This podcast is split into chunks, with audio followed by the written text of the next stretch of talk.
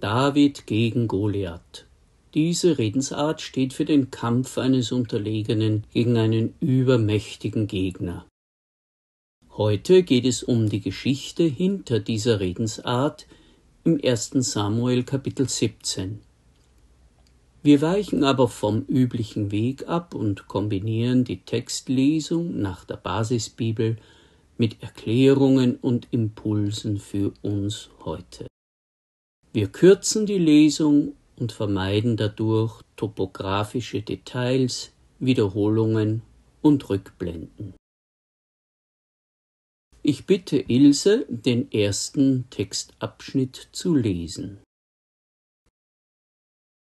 Die Philister zogen ihre Truppen zusammen, um Krieg zu führen.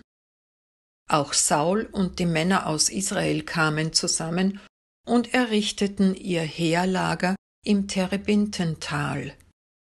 Dort stellten sie sich zur Schlacht auf, um gegen die Philister zu kämpfen. Aus den Reihen der Philister trat ein Kämpfer hervor. Er hieß Goliath und stammte aus der Stadt Gath. Er war weit über zwei Meter groß. Auf seinem Kopf trug er einen Helm aus Bronze und am Leib einen bronzenen Schuppenpanzer. Dessen Gewicht betrug fast 60 Kilogramm. Dazu trug er Beinschienen aus Bronze und ein bronzenes Sichelschwert. Bewaffnet war er außerdem mit einer Lanze, Ihr langes Ende aus Holz war so dick wie der Balken an einem Webstuhl. Ihre Spitze bestand aus reinem Eisen und wog um die sieben Kilogramm. Goliath stellte sich hin und rief den Schlachtreihen Israels zu Warum seid ihr hierher gekommen und habt euch zur Schlacht aufgestellt?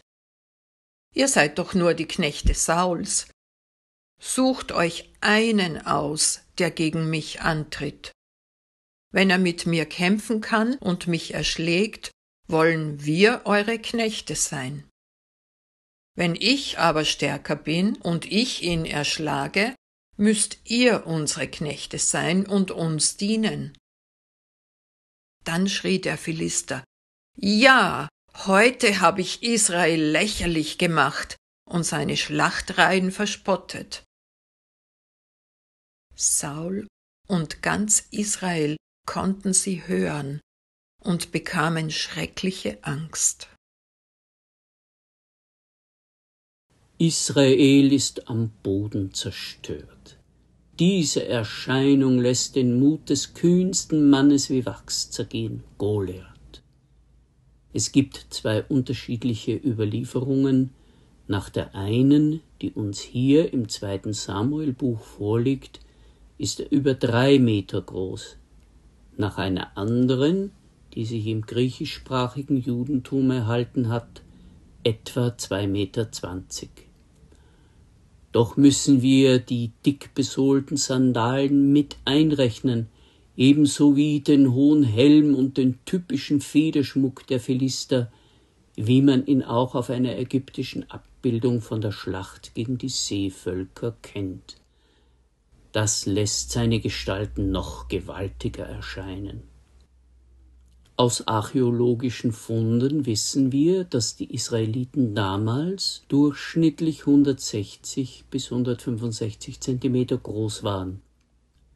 Aus anderen Funden kennen wir Skelette von riesenwüchsigen Menschen unter den Philistern. Wir kehren zurück zu unserer Geschichte. Dieser Hühne trägt einen nach heutigem Gewicht etwa 60 Kilo schweren bronzenen Schuppenpanzer, dazu eine armdicke Lanze mit einer Eisenspitze von sechs bis sieben Kilo. Eisen ist in der späten Bronzezeit, in der wir uns da befinden, das Hightech-Material für die Waffenproduktion. Goliath ist der Mann des Zwischenraums, der Vorkämpfer der Philister.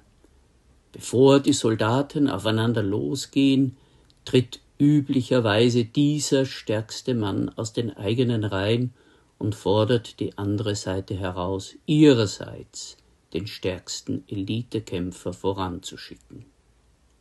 Wir befinden uns im westjüdischen Hügelland, das Terebintental, 20 Kilometer westlich von Bethlehem, trennt die Linien der gegnerischen Truppen. Tagsüber nehmen sie auf halber Höhe der gegenüberliegenden Abhänge Aufstellung, nachts ziehen sie sich in ihre Lager zurück. Goliath gibt sich hier wüst und unflätig. Die Herabsetzung des Gegners mit Schmähworten und Einschüchterungen gehört zur psychologischen Kriegsführung. Aber nicht einmal auf der Ebene von Worten sind die Israeliten dem Gegner gewachsen. Sie sind vor Angst wie gelähmt und bringen kein Wort heraus. Nun aber betritt eine neue Figur die Bühne David. Wir lesen den zweiten Textabschnitt. David war der Sohn eines Ephratiters aus der Stadt Bethlehem. Der hieß Isai und hatte acht Söhne. Seine drei ältesten Söhne waren Saul in den Krieg gefolgt. David war ihr jüngster Bruder. Eines Tages sagte Isai zu David, Nimm für deine Brüder diesen Sack mit geröstetem Korn und dazu zehn Brote, bring sie schnell ins Heerlager zu deinen Brüdern. Sieh nach deinen Brüdern, ob es ihnen gut geht, und lass dir ein Lebenszeichen von ihnen geben. Früh am Morgen packte David die Lebensmittel ein und ging los, wie es ihm sein Vater aufgetragen hatte. Als er zum Lagerplatz des Heeres kam, rückte es gerade in Schlachtordnung aus. Da brach ein lautes Kriegsgeschrei los. Israel und die Philister standen sich gegenüber, Schlachtreihe gegen Schlachtreihe. David übergab die Vorräte einem Wachposten, dann lief er nach vorn bis in die Schlachtreihe und fragte seine Brüder, wie es ihnen gehe. Während er noch mit ihnen redete, trat einer aus den Reihen der Philister hervor. Es war eben jener Goliath, der Vorkämpfer der Philister. Der forderte Israel auf die übliche Art heraus, und David hörte es. Als die Soldaten Israels den Mann sahen, wichen sie aus lauter Angst vor ihm zurück und sagten zueinander Habt ihr diesen Mann gesehen, wie er daherkommt? Gibt es denn keinen Mann, der ihn erschlagen kann? David fragte die Soldaten Wer ist dieser Philister, dass er die Schlachtreihen des lebendigen Gottes lächerlich machen darf? Sein ältester Bruder Eliab aber hörte das und ärgerte sich über ihn. Warum bist du überhaupt hierher gekommen? Ich kenne doch deine vorlaute und freche Art. Du bist nur gekommen, um dir den Krieg anzusehen. Seit vierzig Tagen werden die Truppen von Goliath zermürbt und demoralisiert, und das macht Eliab gehässig. Dieser noch nicht wehrtaugliche Bub wird ihn doch nichts vormachen wollen. Allein der Gedanke ist eine Schmach für die angstgekrümmten Männer. Das Heer der Israeliten ist ein bunt zusammengewürfelter Haufen. Jeder ist für Bewaffnung und Versorgung selbst verantwortlich. David hat eben Proviant für seine Brüder ins Lager gebracht. Doch der kleinste, schwächste, David, zeigt sich unbeeindruckt von dem erdrückenden Größenunterschied zwischen Goliath und den israelitischen Männern. Wir lesen den dritten und längsten Abschnitt, der uns ans Ende der Erzählung bringt. Dann schauen wir auf die ganze Episode zurück und fragen uns, was wir daraus für uns gewinnen können. Es sprach sich herum, dass David sich erkundigt hatte. Als man auch Saul davon berichtete, ließ er ihn holen. David sagte zu Saul, Mein Herr, verliere nicht den Mut wegen dem da. Dein Knecht wird hingehen und mit diesem Philister kämpfen. Saul antwortete David Auf keinen Fall, du bist einfach noch zu unerfahren. Er dagegen ist seit seiner Jugend im Kampf geübt. David erwiderte Als dein Knecht die Schafe seines Vaters hütete, musste er auch schon kämpfen. So kam es vor, dass ein Löwe oder ein Bär die Herde überfiel und ein Lamm rauben wollte. Da lief ich hinterher, schlug auf ihn ein und rettete es aus seinem Rachen. Den Löwen wie den Bären hat dein Knecht erledigt. Und genauso soll es dem Philister ergehen, diesem Kerl. Er hat die Schlachtreihen des lebendigen Gottes lächerlich gemacht. Der Herr hat mich aus den Tatzen des Löwen und des Bären gerettet. Er wird mich auch aus der Hand des Philisters retten. Darauf sagte Saul zu David, Geh hin, der Herr wird mit dir sein. Saul wollte David seine eigene Rüstung anlegen. Er setzte ihm den Helm aus Bronze auf den Kopf und zog ihm den Brustpanzer an. Sein Schwert trug David über der Rüstung. Dann versuchte er zu gehen, aber so war er es nicht gewohnt.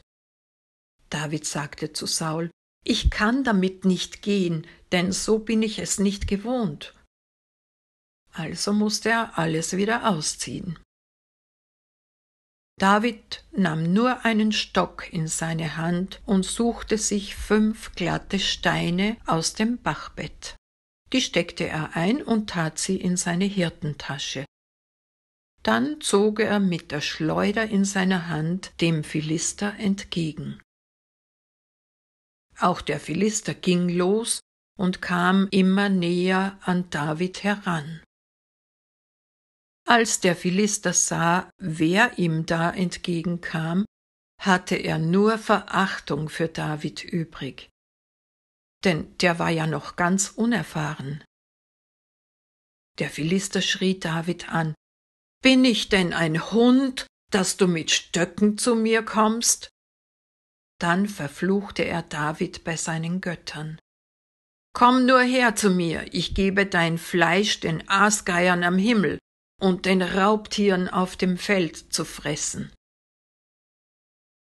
David aber erwiderte dem Philister Du kommst zu mir mit Schwert, Lanze und Speer. Ich aber komme zu dir im Namen des Herrn Zebaoth. Heute wird der Herr dich in meine Gewalt geben, dann wird die ganze Welt erkennen, es gibt einen Gott, der für Israel kämpft, denn der Herr bestimmt den Ausgang der Schlacht. Da ging der Philister los und kam direkt auf David zu. Sofort trat David aus der Schlachtreihe und lief dem Philister entgegen. Dabei steckte er seine Hand in die Tasche, zog einen Stein heraus und schleuderte ihn. Er traf den Philister am Kopf. Der Stein durchschlug seine Stirn, so dass er mit dem Gesicht zu Boden stürzte. Nur mit Schleuder und Stein war David stärker als der Philister. Als die Philister sahen, dass ihr stärkster Mann tot war, liefen sie davon. Da stürmten die Männer aus Israel und Juda vor, unter Kriegsgeschrei verfolgten sie die Philister bis nach Gad und bis zu den Toren von Ekron. Dann stellten die Israeliten die Verfolgung ein Sie kehrten um und plünderten das Lager der Philister. Was für eine meisterliche, spannend und nuancenreich erzählte Geschichte. Aber hat sie uns etwas für heute zu sagen? Ich sehe zwei Aspekte, die uns auch heute betreffen. Der erste Punkt ist der Zusammenhang zwischen Angst, Glaube und Mut. Der Erzähler spart nicht damit, die Angst in den Reihen der Israeliten zu schildern. Kraft und Kampfesmut zerfließen wie Wachs. Sie werden tagtäglich erniedrigt und verhöhnt. Die Lähmung durch diese Angst verstärkt ihre faktische Unterlegenheit. Zum Schluss haben sie schon bei Anbruch des Tages Angst vor der Angst, die sie ein weiteres Mal zermürben und demütigen wird.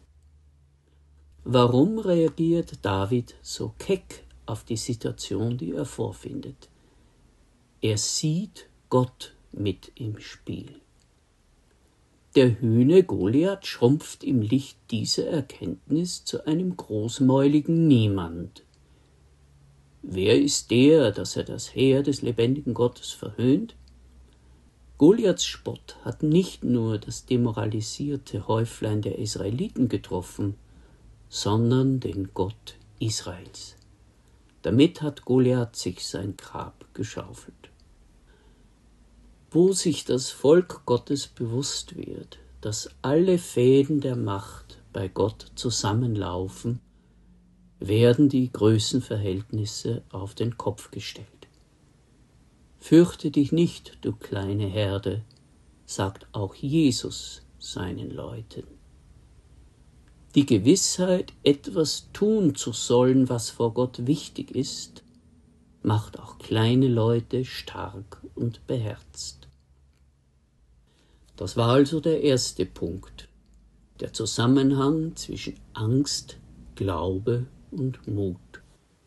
Wir kommen zum zweiten Punkt, und der ist folgender. David bleibt sich treu. Vor der entscheidenden Wende in der Erzählung liegt ein Fallstrick, aber glücklicherweise stolpert David nicht darüber. Der Fallstrick ist, sich zu verbiegen und nicht mehr er selbst zu sein. Doch instinktiv wehrt sich der Teenager gegen die fremde Waffenrüstung des Saul, wie prachtvoll und professionell sie auch sein mag. Er lässt sich nicht einreden, man müsse so oder so kämpfen, wenn man eine Chance haben will. Er bleibt bei dem, was er besonders gut kann. Und das ist der präzise und vielfach geübte Kampf mit der Steinschleuder. Aus späterer Zeit wissen wir, dass die Schleuder kein Spielzeug, sondern eine wirksame Präzisionswaffe ist. Von den Assyrern ist ein Steinrelief erhalten, ein richtiggehendes Wimmelbild aus dem alten Orient, auf dem alle Waffengattungen der damals modernsten Kriegsführung dargestellt sind. Es handelt sich um die Darstellung der Schlacht um die jüdische Stadt Lachisch 701 vor Christus. Darauf sieht man die Kampfeinheiten der Schleuderer hinter den Bogenschützen aufgestellt. Das belegt, dass die Schleuder als präzise und wirkungsvolle Distanzwaffe diente. David bringt also seine wirklichen Stärken und seine ihm eigene Taktik zum Einsatz. Das ist nur möglich, weil er von der Lähmung durch die Angst befreit wurde. Das Vertrauen auf Gott setzt auch das Vertrauen in seine eigenen Fähigkeiten frei.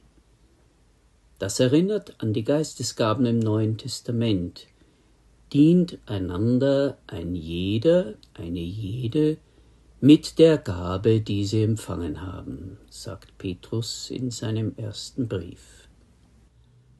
Man soll nicht andere nachahmen, von denen man beeindruckt ist. Jeder und jede soll zu den Stärken und Fähigkeiten finden, die Gottes Geist in sie hineingelegt hat. Man muss also lernen, zu sich selbst zu stehen, zu dem, was man gut kann und einem liegt, und auch zu dem, was man nicht kann, was andere besser können. So manche fremde Rüstung ist zu groß und zu schwer. Manche Schuhe, in denen man gehen soll, sind zu groß. Diese Einsicht ist überaus wichtig. Wir Ältere neigen im Rückblick auf unseren eigenen Werdegang zu der irrigen Anschauung, dass die Jungen exakt unseren Weg nachgehen müssen, bevor sie mitreden können oder man sie mit einer wichtigen Aufgabe betrauen kann. Ich erinnere mich da an einen Mann, der mit spontaner Leidenschaft Hilfstransporte durchführte. Die Leitung seiner Gemeinde war überzeugt, dass das über ein Komitee laufen müsse, und man beauftragte ihn, eine diakonische Arbeitsgruppe zu organisieren. Daran scheiterte er. Gott sei Dank erkannte man den Fehler sehr schnell und befreite ihn aus der Zwangsjacke. Der Mann machte weiter, wie es ihm entsprach, und bewirkte weiterhin viel Gutes.